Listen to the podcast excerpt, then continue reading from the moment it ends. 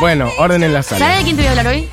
¿De quién? Te voy a hablar de una cantante y artista que me gusta mucho, que conozco mucha gente que le gusta mucho, que hay muchísimas personas que les gusta mucho. A la reina Isabel pero que le no gusta es tan mucho. conocida como para que la gente que está escuchando la conozca tanto. Perfecto. Adelante. I'm so happy the band's doing well. ¿Esa era Voy a hablar- la voz de Lou Reed? Era la voz como Eso de... es, es el equipo, el equipo que eh, No era ese el track técnico del semana. Voy a Chicos, no importa, nos- todo, todo en orden, nos quedamos tranquilos. No pasa nada, nos ordenamos. voy a hablar de una cantante que se llama Amy Mann. Amy Mann. Chicos, toman nota, ¿eh? Se escribe Aime con dos E y Man con dos N. Adelante. Amy Mann Sí. cumple hoy 62 años. El día que muere la reina, Amy Mann. No, no, la gente está escuchando, es como la reina murió. Amy Mann hoy cumple 62 años. Y dije, no sé si voy a encontrar muchas excusas para repasar la carrera de Amy Mann. Así que dije, voy a traerla.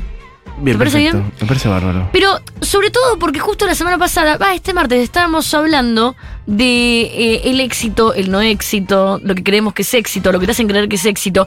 Y Amy Mann es perfecta para eso. Es un ejemplo de canciones y carreras que quedan catalogadas como carreras eh, un tanto fracasadas. Y cuando te metes en realidad, es solo que son artistas que prefirieron estar piolas en una vida piola y no siendo funcionales al ritmo que demandaba la industria para poder ser la número uno. Me encanta estar piola en una vida piola. ¿Está bien? Es lo que yo Y quisiera Iván es que una artista piola en una vida piola con. Discazos. Amy tuvo varios éxitos o varios fracasos. Hoy vamos a analizar el vaso medio lleno o medio vacío de Amy Mann. Perfecto. Vamos a empezar con la banda de New Wave Pop Punk de los 80, Till Tuesday, y la canción Boys is Scary. I'm so happy the band's doing well. By the way, what's with the hair? Is that part of the new image? Till Tuesday fue una banda de los 80s muy como post-punk, new wave. brr, brr, brr. La cuestión es que mm, tienen un hit que es eh, Voices Carry, que es tipo puesto número 8 de todas las canciones escuchadas en Estados Unidos, como un hit grande, grande, grande. Y se puede considerar que fue como un gran éxito de los 80s. Ujú. Pero para Amy Mann fue el primer gran fracaso. ¿Por qué? Porque Amy la pega, la banda la pega. Y Amy Mann se da cuenta en ese momento que está todo el tiempo de gira, que salen todo el tiempo de gira y que tiene ganas de estar en la casa mirando tele un rato. Ah, bien, Entonces perfecto. comienza a pensar en la idea de cortarse la mano adrede para que la gira pare. Ah, no, ya es muy complicado. Ya estaba todo muy tortuoso. Para que esa sea la solución que se le haya ocurrido, esa persona estaba sufriendo muchísimo, Barbie. Pero vos sabés que ella cuenta algo sobre eh, esta época y, y- y esta canción en particular que para mí eh, está muy bien contado porque para mí le pasa a todos los artistas, pero ella lo dice, que es, ningún artista puede disfrutar estar todo el día de gira. Y ningún artista puede disfrutar ese ritmo y estar todo el tiempo haciendo notas y que todo el mundo esté encima tuyo y que no es normal y no está bueno, es mentira que está bueno, es una tortura. Entonces empieza con toda esta teoría que la va a arrastrar a lo largo de su carrera hasta llegar a su carrera actual. Y ahí es donde vamos a ir. Bien. La cosa es que, eh, bueno, después viene eh, Coming Up Close de 1986, el tema es de 1985. La carrera es como que va del 83 al 80 y pico. Y medio que se da cuenta de eso al toque y toda la carrera de eh, Till Tuesday eh, queda eh, varada. Y su carrera personal es una brújula que apunta al norte de escaparte de, la industria eso. musical Wow. llena de triunfos y o fracasos. Amo la carrera de Amy Mann. Empieza su carrera solista con el disco Whatever en el 93 y me traje I Should Known, una canción de... eh, de Esto- ya es su carrera solista. Ya Sí. no es Till Tuesday. No, acá empieza su carrera solista. I Should Known de su disco solista Whatever. Ella tiene una historia de su infancia muy particular que un poco que la lleva a su personalidad y la personalidad que la termina como condenando en esta industria musical, que es la siguiente. Cuando ella tiene tres años, la mamá queda embarazada de un compañero de trabajo del marido. Momento, despacio. Cuando ella tiene tres años, la mamá queda embarazada de un compañero. Perfecto. Del laburo del marido. Entonces, ¿qué dice? De un compañero del laburo del marido. Sí. Buena es como que. Buena telenovela. Julia que embarazada de vos. No digas, no, bueno, Barbie ya directamente. Eh, Barbie va a quedar conduciendo el programa hasta la. una. Entonces, Julia que resuelve en ese momento. Te agarra vos y la agarra Rita y se escapa No a sigas con el Europa. ejemplo, Barbie, no creo que esté sumando que hagas eso. Ok, ok, ok, perdón, oh, perdón. Entonces Rita, no, no. No, la cuestión es que la nena, eh, la mamá queda embarazada del compañero de laburo del marido, agarra a la nena de tres años y se fuga a Europa y la secuestra a Amy Mann. Amy Mann es secuestrada por su propia madre, embarazada con su novio. ¿Qué es que la madre? Dice, yo voy a resolver esta situación y la ¿Cómo saca. puedo? ¿Cómo puedo? ¿No me dejan abortar? Me voy a Europa con mi hija y no le digo nada a mi marido. Ok. La secuestró. El marido contrata un detective y la encuentra a la hija. Otras épocas, ¿no? Años 60, estamos hablando. Y Man es grande, cumple 62 años hoy. Entonces la encuentra en Europa. La recupera, la trae para Estados Unidos y Iman comienza una nueva vida, un año después, porque los hombres son muy rápidos para estas cosas, con su nueva madrastra y sus dos hijastros. Entonces Iman de repente tiene cuatro años y tiene a su papá, una nueva mamá y dos hermanitos. La vida de Iman es particular Forchi. en ese momento. Qué manera Entonces de en este lo que planeta. cuenta Sí. es que su madrastra eh, le dice, ella eh, critica mucho los años 60 desde eh, su feminismo. Dice, era insoportable ser mujer en los años 60. Tenías que ser una mujer educada, tenías que ser divertida, tenías que ser eh, graciosa, pero no tan graciosa. No tenías que saber manejar un auto porque era de machona. No tenías que salir a trabajar, tenías que cuidar a tu marido, cuidar la casa y siempre sonreír.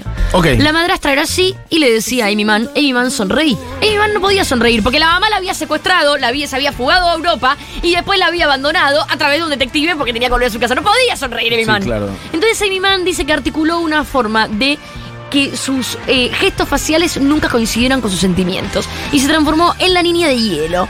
La niña de hielo era muy bulineada por sus hermanos y por su eh, madrastra eh, por querer hacer música y deporte, algo que en los años 60 una mujer no debía hacer.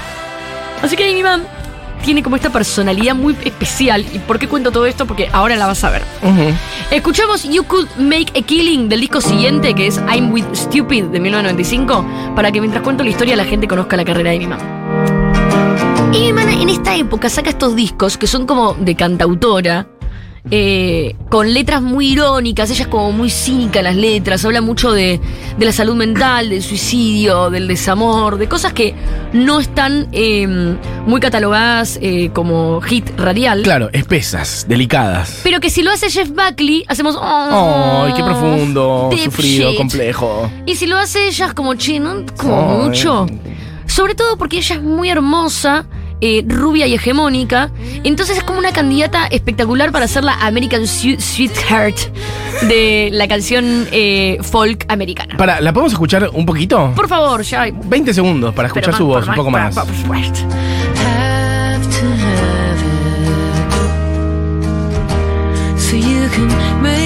Killing. ¿Te suena este tema?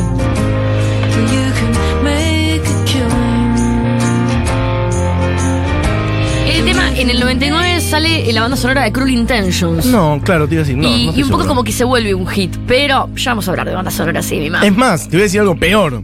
No sé bien qué es Cruel Intentions. ¿Qué es Cruel Cruel Intentions? Intentions, la película de Ryan Phillip. No sé si la vi, de-. No sé si la vi. Ay, ¿Cómo se nota que sos varón? Acá ya veo cuál es Cruel Intentions. Acá se tradujo como juegos sexuales. Dos jóvenes adinerados pero maliciosos apuestan sobre la seducción y el arrebato de la virginidad de sus compañeras. No tengo ni idea. No, no la vi. Reese reto, Witherspoon. reto a que una mujer de más de 30 años No la haya visto. mande un mensaje y me diga que no vio Cruel Intentions. Alguien Es- que no haya visto O Cruel sea, Intentions. es ya. una forma de mm, eh, reconfirmar tu eh, bisexualidad, lesbianidad o heterosexualidad. Cualquiera de las tres cosas cuando sos adolescente en los años 90. Perfecto. Bueno, eh, la cuestión es que Amy se transforma entonces en, en- en una aclamada artista folk estadounidense para mucha gente, pero una muy criticada para la prensa como eh, no hace falta que tengas todo el tiempo cara de culo. Eh, Claro, qué pesada, si sos qué mujer, sos rubia, sos No hace linda. falta que, que salga vestida de suéter cuello tortuga. Es como que sos un embole, y mi mamá, ¿por qué no estás mostrando el culo bailando y haciendo qué, qué? Sofía dice, tengo 33 y no vi esa peli. Pensás que no, pensás que no. Begonia, me gusta Begonia. No vi Cruel Intentions, tengo 31. No, no, piensan que no, la van a ver. Es verdad, es juegos sexuales. le En algún lado la vieron. Vos decís que la en vieron. Telefe se llamaban juegos sexuales. Sí. Juli Matarazo la vio, en Telefe. Telefe 5 de la tarde. Domingo, Juli la vio. Nada, pero es juegos sexuales. Cruel Intentions es como una película de los 90. Sabía que conocía ese tema, re fan de Cruel Intentions. Sí, pero es como un despertar sexual para los adolescentes de los 90. Mi yo tortita de 11 años Gracias. amaba enganchar Cruel Intention. Cruel Intention fue la ESI de todes. Gracias. Bueno, de todes no, chiques, yo no la vi, pero bueno. Tengo 39, nunca vi Cruel Intentions. Bueno, me gusta que ahora dice, allá una persona cambia el nombre de la película. No vi Cruel Invention. No, ya, esto ya se Bueno, la cuestión es que Amy Mann eh, sufre toda esta situación, pero al mismo tiempo tiene este. eh, eh, esta teoría de que eh, está todo mal, pero ella no, ¿me entendés? De, la industria musical está mal, está mal, yo no, la estoy pasando mal, pero sé que no soy yo el problema. Qué bien eso, Mann se porque sostiene. en general las personas lo que hacemos es decir, no, claro, es verdad, yo estoy mal. La siguiente canción Yo soy el problema. Qué es bien. el quiebre Perfecto. de todo esto. Save Me.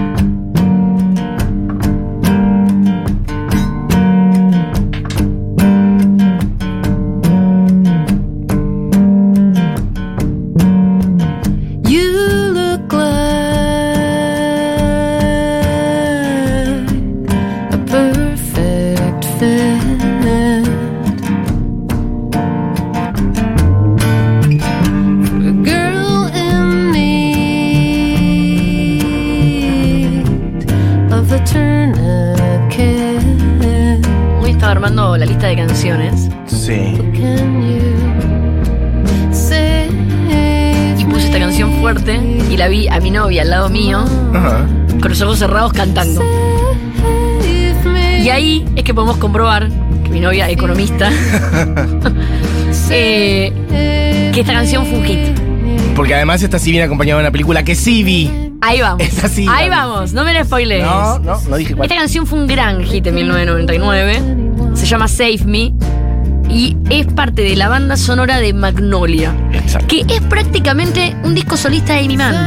Es un disco lleno de canciones inéditas de Amy Mann, escritas durante y para la película, y dos canciones de Supertramp. Paul. Thomas Anderson le pide a Amy Mann las canciones, pero realmente hay como un juego con esta película que, que sucedía en esta época. ¿Sabías también con qué película pasaba? Eh, con Bradley Brown Boy, eh, con About the Boy, la película de Hugh Grant. Sí. Como que eran películas que mientras el director hacía la película, un músico le hace la. Claro. X artista va trabajando la música medio en paralelo y pensando en y esa no bien trama. qué inspira qué, pero esta es, bueno, nominada al Oscar, la banda sonora, que pierde contra Phil Collins. Eh, Amy Mann, su pico de popularidad es con esta canción y con esta banda sonora. Eh, se vuelve conocida mundialmente. Eh, la, la pega, Bien. la pega. Y, y le sucede algo medio como, además, muy de la mano de cómo era ella. Paul Thomas Anderson le pide que haga música para una película revisarra. Amy Mann no se la ve venir. ¿Entendés? En el sentido de que no se ve venir no que se la va ve a venir pegar. el éxito ah, ese, ok. ¿me entendés? Como que ella sigue su línea. Está haciendo canciones para su amigo Paul Thomas Anderson para hacer una película bastante bizarra para la época. Nadie se la vio venir. Entonces medio como que le pega en la cara. Otra canción que también estaba Magnolia One. Y como que hay muchas canciones que, que, que como le van muy bien y que es como un disco solista. Tercer disco solista Claro, de Amy Mann, total. Magnolia. Bueno, la cosa es que ahí aparece el mayor triunfo y el mayor fracaso de Amy. A ver. Yo creo que según la biografía, nota o análisis que leas, vas a poder decidir si fue fracaso o triunfo. Y esto es lo que me gusta de su carrera. Bien. ¿Por qué? Porque Amy acá la pega, se vuelve mundial conocida, se pone de moda, bla, bla, bla, y hace otro disco. Pero el disco que hace lo hace en paralelo a esta banda sonora. Entonces su sello discográfico mira el disco y dice, "Mm, pero acá no está Save Me. No, Claro. acá no hay un hit. Bueno, no, o sea, según vos, para mí es un discazo este. Bueno, pero para mí no, andás en un hit. Y Mann no es que hizo la gran Charlie y volvió con Chipi Chipi. Sí, sí. Le dijo, no. metete un dedo en el cola, boluda. Y se fue. Agarró su disco Sí. e hizo algo. Esto es hermoso. A ver. Hizo algo que hasta ese momento nadie lo había hecho. Mann dijo, ¿qué estamos en el 2000? Vamos a aprovechar internet. ¿Lo de la internet? Hizo lo de la internet. agarró, hizo un newsletter con todos los mails de todos los fans. ¿En serio? Mandó un mail y dijo, Acá. ¿quieren precomprar mi disco? Vendió como 200.000 copias. Fue la primera artista en ¿Qué hacer tipo? esto. Directo, una cosa así. Directo, sacó su disco sola, armó su propio sello, Superego, y sacó un disco que es considerado por toda la gente que escucha a Amy Man como su mejor disco, Divino. eh, con esta canción que es How Am I Different.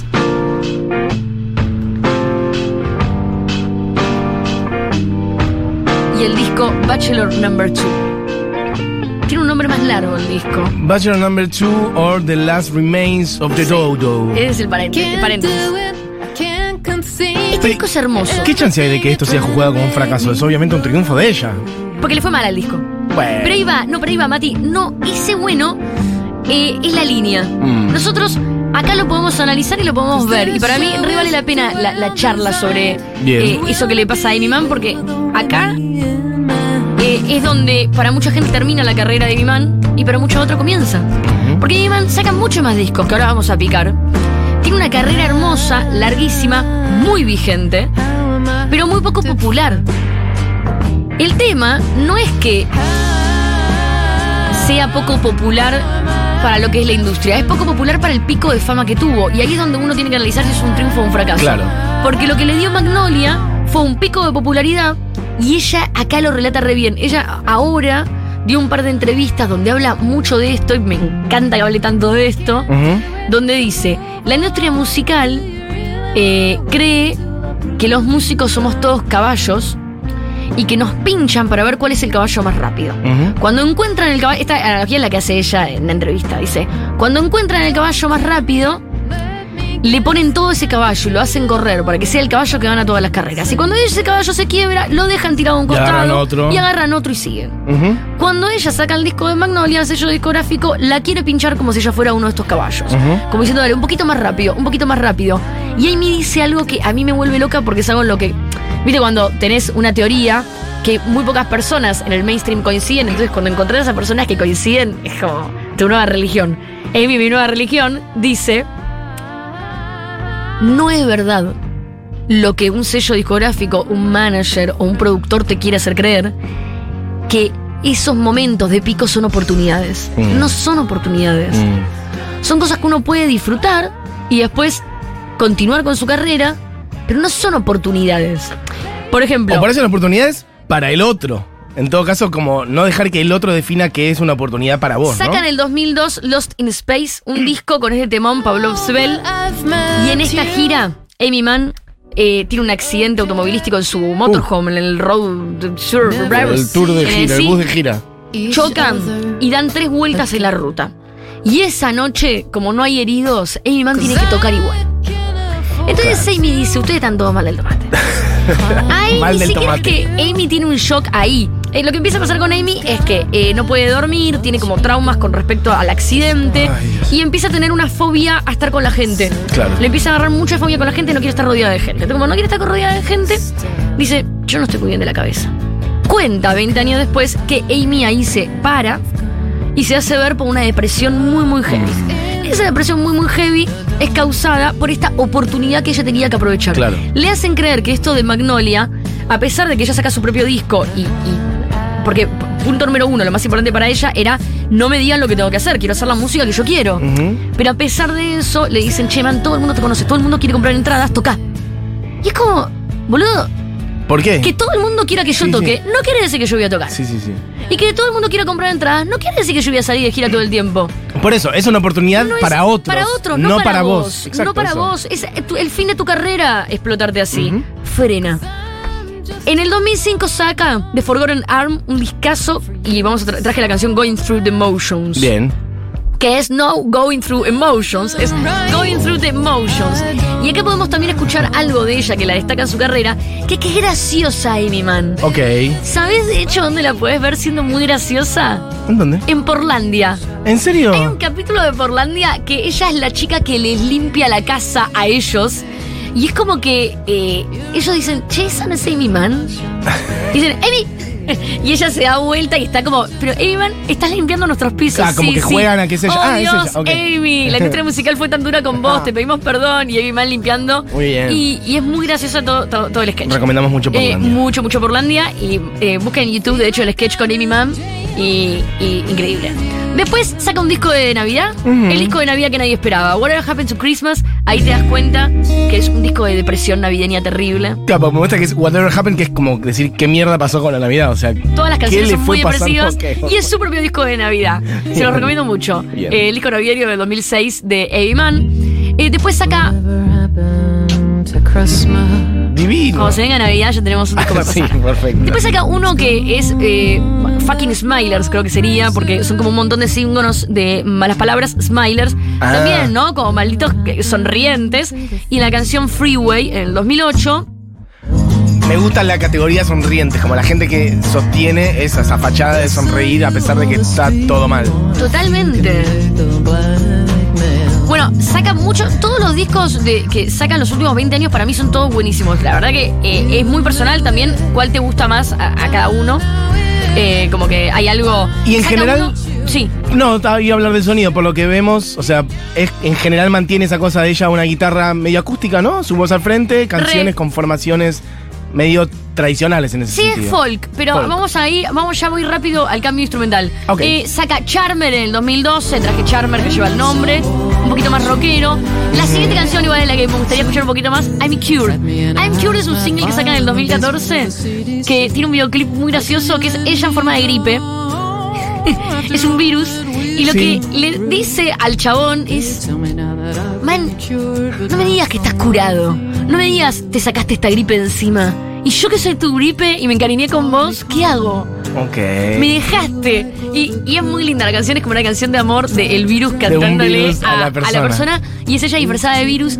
Y tiene eso, ella es muy graciosa. De hecho, ¿sabes que está de novia con. eh, está en pareja, está casada con el hermano de Sean Penn. Y tienen Mira. como, como una especie de, de vida medio comedia en Los Ángeles actual. Bueno, Con el hermano de John sí, Penn. que es como medio no músico comediante. es. Ok. Sacó un disco en el 2017 que se llama Mental Illness, enfermedad mental, por si tenés alguna duda De sus temáticas. eh, las cosas que quiere contarte Amy. Mann. Eh, no sé, la canción. eh, ah, Goose No Con. Qué hermosa tapa que tiene Mental Illness. Es como un dibujito de un personaje medio de fantasía en el medio de un bosque medio Ella es muy, onírico. muy fan de. pero muy tierna también. De los cómics, es muy fan del Ahí va, arte. mirá. Eh, Avalanche, no la pongas. Escuchemos esta canción de fondo. Y así te cuento la, canción que vamos a escuchar, con la que vamos a cerrar, que para mí trae también otra historia muy interesante, como para cerrar la vida de Amy Mann musical, que es que ella en el 2020-2021 empieza a hacer su disco nuevo. Y en un momento está escuchando y dice, che, escucho todo distorsionado, se me rompieron los parlantes. Llama a un amigo, el amigo viene y dice, Amy, los parlantes están bien, la que está mal sos vos. Va a ver a un montón de médicos y escucha todo distorsionado, escucha todo distorsionado, se Ay, empieza a no, desesperar. no. Y se me enfermé, ¿qué? Me pasaron los oídos. Y de repente resulta, después de ver un montón de médicos, que dice ella que le da mucha vergüenza esto. Porque va a muchos mu- médicos y le dicen, che, puede ser Amy que tengas una especie de trauma eh, escondido que se revivió. Y, y dice que en Instagram le aparece una publicidad de una app de eh, como medio eh, escucha sonidos, cuán traumado estás, y que se baja la app, y que a través de la app de la publicidad que le aparece en Instagram, dice, me da mucha vergüenza, además lo cuenta, dice, me da mucha vergüenza decir esto, fue una publicidad en Instagram, se da cuenta que tiene un, problema psicológico, va a ver un médico y le dice, mira, claramente lo que te pasó fue que te pegó muy mal la pandemia. Estuviste encerrada un año en tu casa sin ver a nadie, pensando que todos nos íbamos a morir.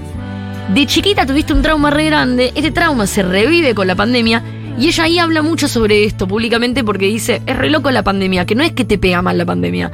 Hay gente que se está defendiendo toda la vida de traumas de la infancia y de situaciones muy terribles y de repente un año de encierro pensando que el mundo se está terminando, te destruye.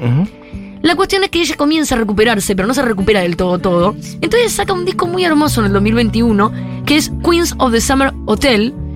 Y la canción que traje para escuchar es Robert Lowell and Sylvia Plath, por dos razones. Primero, es un disco que no tiene distorsión. Bien. Algo que le escapa a Amy por esta situación que tiene en los de lo que ella escucha. Y segundo, porque realmente las canciones de Amy tienen un nivel de intelectualidad, profundidad y cinismo, humor.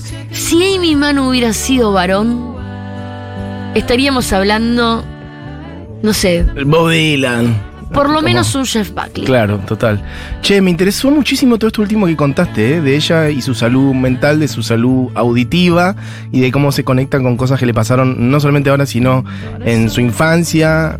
Cómo, bueno, la terapia te puede ayudar a recuperar Muchísimo. y, Y, a y resolver también esos temas. eh, físicos, cómo ¿no? habla del tema. Ella, eh, cada nota que vos lees sobre ella es como, tengo 62 años, todo el mundo me habla de cómo me tengo que ver. Mm. Eh, habla mucho también de las carreras de las personas que tienen más de 60, que dice, es muy loco. Pues, Kim Gordon, eh, de Sonic Youth, eh, ella, eh, Patti Smith, ella cuenta con Patti Smith como una referente muy grande también en los 60s, Ujú. 70s. Ella es adolescente y la ve a Patti que le empieza a ir bien. Claro. Y dice, son todas artistas que tienen más de 60 años y que ya no sé, no nos fijamos más en su apariencia porque tienen más de 60 Mm, y porque las mujeres son tratadas así. sí.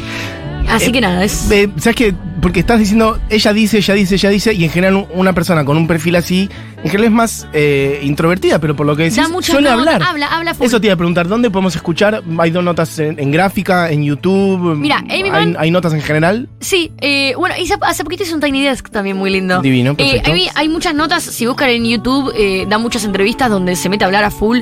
Habla un montón de feminismo, habla Bien. un montón de salud mental. Hermoso. Habla un montón en contra de la industria. Tal vez por eso a veces cuesta un poquito encontrarla. Che, hay mucha gente diciendo cosas hermosas de Amy Mann, celebrando esta columna. Save es espectacular. Alguien dice acá, Bruno, dice, yo tuve la suerte de verla cuando tocó en Buenos Aires. Sí, en el 2009. Y fue una noche increíble. Yo solía armar el arbolito con el disco de Amy Mann de fondo. Ahora en Instagram est- está subiendo historietas dibujadas por ella, que son buenísimas. Eh, Pisa te decía, es muy fan de, Bueno, del mundo cómic. Todos a seguir a Amy Mann. Bueno, chiques, ¿a qué canción vamos? A la que dijiste recién. Robert Lowell y... Robert Lowell en Sylvia Plath. Bien.